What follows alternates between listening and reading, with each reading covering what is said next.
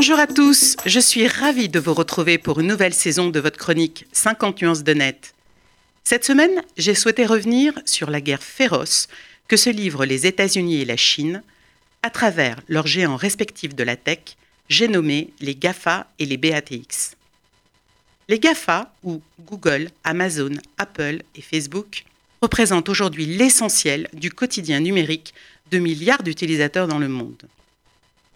Par souci de protectionnisme et pour se doter de leur propre champion, la Chine n'a pas hésité à copier les États-Unis avec les BATX, ou plus exactement, Badu, le Google chinois, Alibaba, le cousin d'Amazon, Tencent, qui rappelle étrangement Facebook, et Xiaomi, qui concurrence les smartphones d'Apple. En ce moment, le torchon brûle entre ces deux pays, depuis que le nouveau géant chinois, l'application préférée de nos adolescents, TikTok, a décidé de concurrencer les pépites de Facebook que sont Instagram et WhatsApp. Face au succès planétaire de TikTok, qui compte plus de 2 milliards de téléchargements, Facebook a riposté en vain en copiant par deux fois la célèbre application de mini-vidéo, sans succès.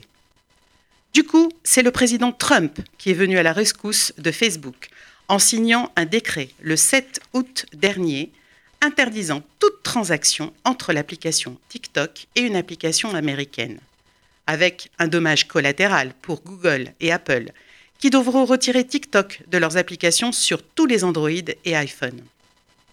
Officiellement, TikTok représenterait une menace pour la sécurité des États-Unis. Il est vrai qu'en 2013, le président chinois Xi Jinping annonçait son intention de construire une route de la soie numérique, dont l'objectif serait de contrôler à terme les infrastructures et par extension les données sur Internet. Les États-Unis et la Chine sont les seules puissances à même de rivaliser au plan technologique, pouvant modifier la géopolitique mondiale autant que notre société de demain. Et l'Europe dans tout ça? Vous connaissez sans doute la célèbre boutade. Quand il y a une innovation, les Américains en font un business, les Chinois la copient et les Européens la réglementent. Force est de constater qu'à ce jour, l'Europe n'a pas encore vu émerger sur son sol de nouveaux champions du numérique depuis plus de 20 ans. À ce rythme, il n'y a aucun risque d'être copié.